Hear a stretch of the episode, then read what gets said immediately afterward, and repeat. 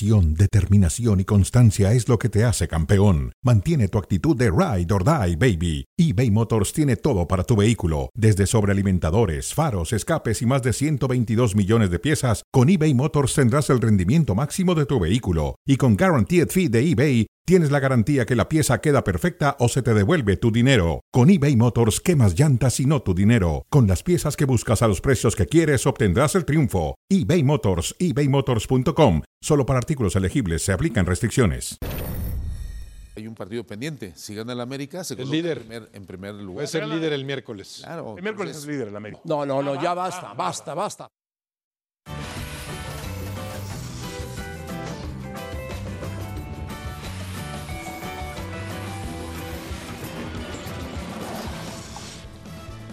Buenas tardes, bienvenidos a Cronómetro a través de ESPN Deportes y Star Plus. Es un adivino Fighters, lo dijo claramente el martes. El miércoles. Sí, el sí o sí, faltó poner eso, sí o sí. Y se lo dije a Hashimoto, pero no, no entendió. Sí o sí. Mashimoto. Miércoles. A Katsuo Gallardo, Katsuo Gallardo, nuestro productor, como Mashimoto. Por favor. Este, es no, no, no, Dios líder mío. en América. Aunque te enojes, es líder en América. Ahora es adivino, es brujo fighters. No, no, yo no me enojo. Lo, lo que sí, sí, lo que sí no, era la forma en la cual yo pensaba que el América iba a ser líder. Pensaba que iba a ser jugando al fútbol como lo enseñó contra Chivas. Ayer el América volvió a ser un equipo inexpresivo en la cancha, un equipo modesto como el Querétaro lo puso en predicamento en el segundo, en el primer tiempo y no merecía perder. Perdió por una falla terrible. Quiero pensar que es una falla. Sí, claro que es una falla del VAR. del Quiero árbitro y del que VAR. es una falla, ¿eh, José Y Ramón? Los pocos pantalones con del árbitro idea. que estaba a tres metros de la jugada, a dos metros de la jugada. Escucha, ¿quieres hoy escuchar a Mauro Guerra? Mira, escucha lo que dijo. Sí, correcto. Vamos a escucharlo. El árbitro no tuvo los pantalones para marcar el, el foul de lo que había marcado. Hoy estoy muy enojado, porque bueno, el América no necesita de eso para, para, para ser superlíder o para ser este, para ganarle a Querétaro. A Querétaro. Me molesta que, que realmente ayuden al América cuando no lo necesita. No puede haber venido acá a ganar de- en buena ley. Hoy no ganó en buena ley. Pues tiene razón Mauro Guerra, ganarle al Querétaro con ayuda del arbitraje. Había marcado falta el árbitro, se desdijo, como dice David, se fue a medio campo, empezó a escuchar lo típico, dijo que no se acercaran, fue al bar y el bar le dijo, ¿cómo te atreves a quitarle un gol a América? Te voy a dar un dato, Faitelson, para que te des una idea. América es uno de ocho equipos Sí. a los que no le han quitado un gol en el bar en este torneo. Bien. Bueno, a ver, José Entonces, el Ramón, problema es el VAR mira, la no el suspicacia con el América siempre ha existido y sabemos por qué, porque el América es un equipo muy cercano al, al poder No, es- de la Federación es del- Mexicana es de Fútbol. dueño del Eso, eso no lo podemos obviar. Eso existe y ha existido durante muchos años y aquellos que lo niegan, pues son o se hacen. Más bien que creo que son. Pero aquí es evidente, José Ramón, que la credibilidad del juego está en un dilema. No puede una jugada tan flagrante, una jugada realmente, con todo respeto, una, un foul del tamaño del estadio La Corregidora. El árbitro lo había marcado como lo vio, foul, vean cómo encima Lichnowsky sobre Gularte y después misteriosamente escucha algo del bar que no sabemos qué fue. Ojalá el señor Archundia en cualquier momento destape, eh, tiene que destapar la conversación entre el árbitro y ¿tú el bar. Sería se interesante. atrever ¿no? a destapar la conversación del VAR? Jamás. Lo liquidan, lo corren, lo despiden. Bueno. ¿Tú crees que lo va a destapar? Bueno, pero necesitamos, necesitamos transparencia, José Ramón, Ah, bueno, para que nosotros dejemos de pensar mal. Bueno. Es verdad, la gente dice, bueno, no tienen pruebas de que el América le ayuda al arbitraje. Pues, ¿qué más prueba quieren que lo que vimos ayer? Que fue, con todo respeto, vergonzoso, penoso. Un equipo como el Querétaro, que yo estoy de acuerdo con Mauro Guerra, que había hecho un gran esfuerzo. El América no necesita de ese tipo de impulsos, de ese tipo de ayudas. El América puede aparentemente por sí solo. Ayer había hecho un mejor segundo tiempo, pero realmente el Querétaro no merecía perder. Me parece muy, muy injusto lo que se ha planteado hoy. Y bueno, en América amanece como líder general. Yo diría, José Ramón, con un asterisco. Hay que ponerle un asterisco. Fue líder general por el árbitro, por el VAR, no por su fútbol. Bueno, pues sí, el árbitro tuvo mucho que ver. Y Lindowski, que se equivocó en el primer gol del Querétaro, quiso, en lugar de despejar, quiso hacer la jugada, se la gana el delantero y se va y marca el gol. Querétaro aguanta, empata a Diego Valdés, que atraviesa Ahora, un José gran Ramón, momento, y Es evidente Lindowski hace el gol de Es evidente que el, el- hoy en día el, el líder general del torneo no es el que mejor juega al fútbol. Sigo pensando que el San Luis Potosí ha tenido un mejor torneo que el América, ¿no? Sí, con, la- con las posibilidades que tiene el equipo de Atlético San Luis, que son menores. El América ha venido jugando mejor, ha venido creciendo. Correcto. No es lo mismo enfrentar a un Guadalajara desconocidísimo que enfrentar a un Querétaro que metió su gol, amarró el partido, buscó cerrar el empate cuando le, empata- cuando le empataron y después vino la jugada del árbitro. Decidió el árbitro. La gente se enoja y te dice de cosas, pero así es. El Twitter es una selva. Por lo tanto, hay que ver lo que hizo. ¿Por qué lo, dice? ¿Por qué lo hizo el árbitro? ¿Quién sabe? ¿Qué le dijeron en el bar? ¿Quién sabe? Bueno, Jardiné. Jardiné sacó el resultado frente a Chivas, buen resultado, espectacular, por la forma como jugó el América, no como la forma como jugó Chivas. Y en Querétaro sufrió, bajó el América de aquí a aquí. ¿Por qué? Porque hubo un equipo que le ofreció más Sí, resistencia, que lo marcó más, que lo presionó, que le quitó la pelota por momentos. lo marcó bien. El primer tiempo, Que lo marcó bien. superior. Después, Sí, sí, de la individualidad de Diego, eh, de, de Diego Valdés, que está jugando muy bien. Y después vino la jugada que el árbitro determinó que fuera gol. Y el VAR también. El VAR fue el que puso de líder al América. Ahora, el primer tiempo, José Ramón, el primer tiempo el, del América que jugó el clásico contra Chivas el sábado no había absolutamente nada.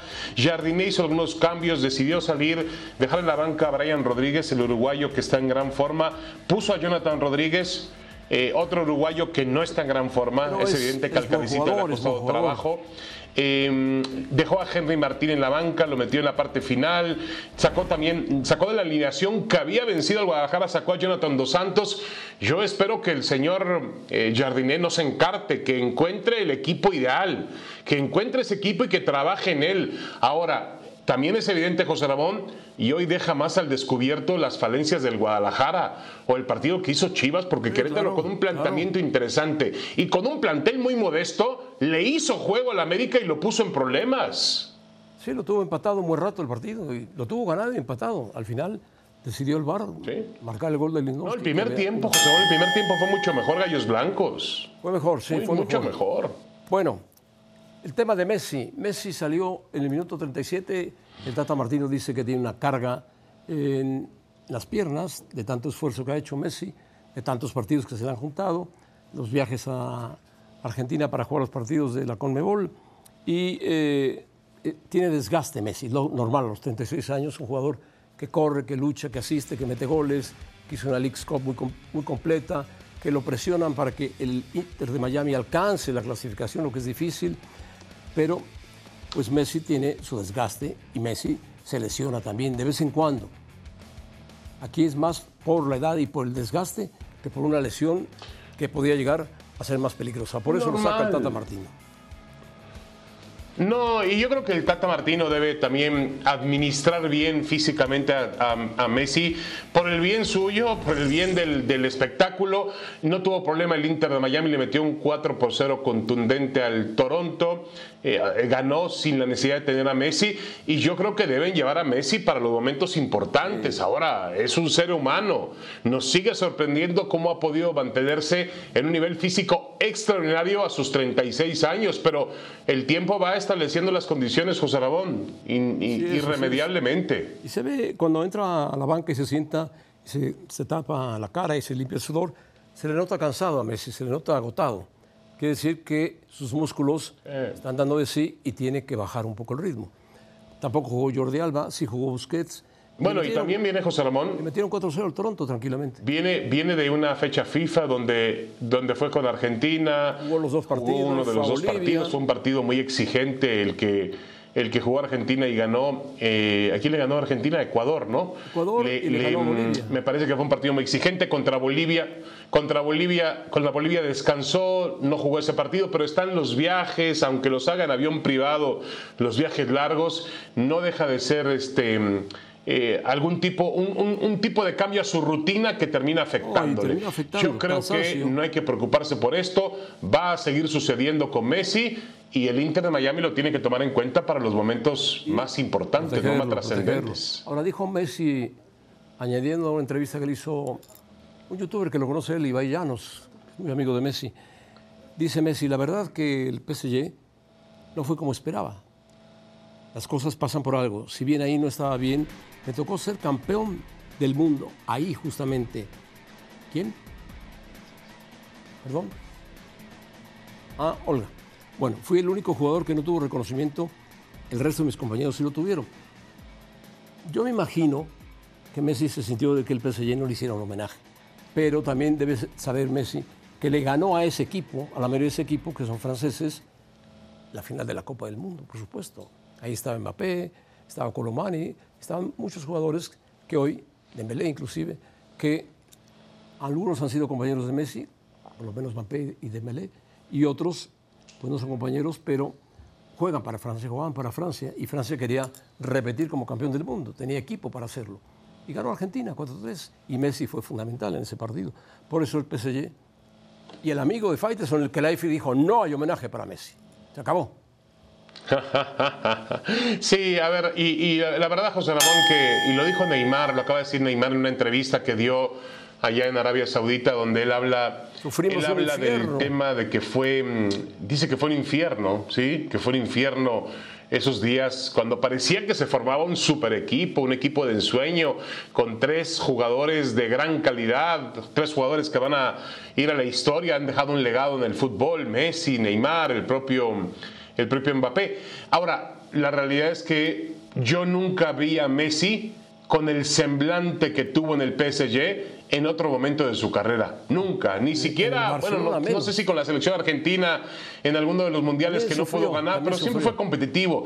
En el Paris Saint-Germain lo vi harto lo vi realmente cansado. Yo pensaba que era el final de su carrera, que iba a ser difícil que, continuara. Qué bueno que encontró, ahora lo platicábamos, un nuevo aire para poder jugar en la MLS y en el Inter de Miami. Pero sí, lo trataron muy mal en París.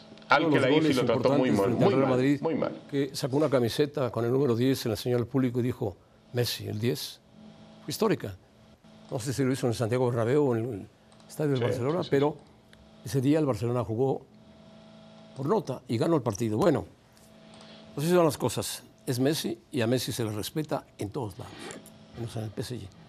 Bellingham es un buen jugador en inglés, lo ha dicho Southgate, es un magnífico jugador, tenemos que cuidarlo, es muy joven, tiene 20 años. Gerard se refiere a él, dijo algo Gerard, caramba, Bellingham tenía que estar jugando en el Liverpool, yo no sé por qué no lo fichó el Liverpool, es ideal para él. Le contestó Thierry Henry, porque Gerard, ¿te acuerdas de Gerard? Dijo, el Liverpool ha ganado títulos de Champions. Y Thierry Henry le dijo, Bellingham fichó para el que ha ganado 14 Champions. Ah, dijo, Gerard, está bien, entonces está bien ahí en el, Real Madrid. Y está jugando bien, no es un centro delantero, no es el sustituto de Benzema ni de Vinicius, juega más atrás, es un medio centro potente, de gran claridad, alto, fuerte, que tiene llegada al área. Y lo curioso es que en seis partidos ha marcado seis goles, incluyendo el de Champions, el último. Pero sí, sí, increíble, increíble. Y, además José Ramón está, está en el lugar correcto, al momento correcto, como tenía que estar ayer. Siempre parece. Cuando el partido agonizaba contra el Unión Berlín y cuando parecía que había una, pues si no una desgracia, sí un, un mal sabor de boca en la presentación del Real Madrid para esta Champions. Un futbolista, tú lo decías el otro día, eh, con, mucho, con mucha, mucho desplazamiento, un futbolista que va y viene, que, no tiene una posición como centro delantero, pero que marca goles. Yo estoy sorprendido porque hay muchos jugadores que lo hemos visto, José Armando, a lo largo de la historia. Cuando llegan al Madrid, les cuesta más trabajo. el Madrid es un equipo que impone, la camiseta impone, la presión es diferente. Este muchacho parecía que tiene años jugando en el Real Madrid. ¿Sabes quién estaba ayer en la banca del Unión Berlín y se hizo en el Unión Berlín? Se está haciendo un alemán, lógico, hermano de otro alemán que juega en el Real Madrid. Hermano de Tony Cruz. más joven. ¿Quién? Un hermano de Ah, Tony mira. Kroos está en el Unión Berlín, Jo- Más joven que Cross. más joven que Kroos. El Unión Berlín es un equipo viejo que viene desde la cuarta, tercera, segunda, primera división. Un equipo de, Sí, sí, sí, de sí, mineros, de mineros de Berlín. Que no era el, que no era el equipo famoso. dedican al acero. No era el famoso, no era el equipo famoso de Berlín. El equipo famoso de Berlín era el Hertha, ¿te acuerdas? Este es El Hertha un Berlín. equipo modesto, joven que se mete a la Champions por primera vez, joven en su historial, dedicados al acero, ahí el Unión Berlín. Y bueno, ha hecho un equipo importante y se mete a Champions por primera vez. Y tiene que ir a visitar al Bernabéu, lo cual no es fácil. Y bueno, Bellingham Ahora- es el autor de los goles de último Ahora, José Ramón, sí, desde ayer lo apuntábamos, desde ayer lo apuntábamos, hay que, hay que decirlo, fue una gran contratación del Real Madrid, lo de Bellingham. Es un futbolista que le va a ayudar muchísimo al equipo en parte de esa renovación que va a incluir a Kroos, que va a incluir a Modric, que va a incluir a otros jugadores. Creo que Bellingham va a ayudar muchísimo al Real Madrid, un jugador de primerísimo nivel, que además tiene una edad para seguir creciendo. ¿eh? Tengo- Ese chico va a poder llegar a niveles muy Los altos. madridistas les tengo una buena noticia. Dice Carleto que posiblemente el domingo pueda reaparecer Vinicius, que es un hombre importante que ayuda mucho, muchísimo en el ataque. Ah, qué bueno. Y con Rodrigo, que se ha apagado un poco, forma las puntas del Madrid. Bueno, poco a poco se van haciendo. Vamos a ir al Canelo, tu favorito, Fighterson. Tienes que darnos el favorito de la pelea. Perfecto, perfecto. Ya la semana que viene nos vamos a Las Vegas, José Ramón. Hombre, qué bueno que te vas a Las Vegas.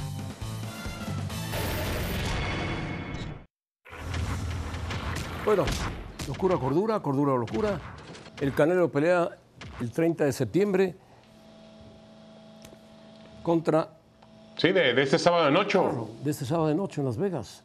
Dice, estas peleas me motivan, me gusta que me cierto, ya retrasaron- me entusiasma para esta pelea. Ya cambiaron, ya cambiaron, van a poner el partido de Pumas a las 6 de la tarde, Pumas América, el Estadio Azteca, y después, la, sí, 6 a 8, 8 a 10, 6.45, sí. 45, y después viene la pelea del Canelo, maravilloso. Todo lo hace la televisión, todo lo hace. Sí.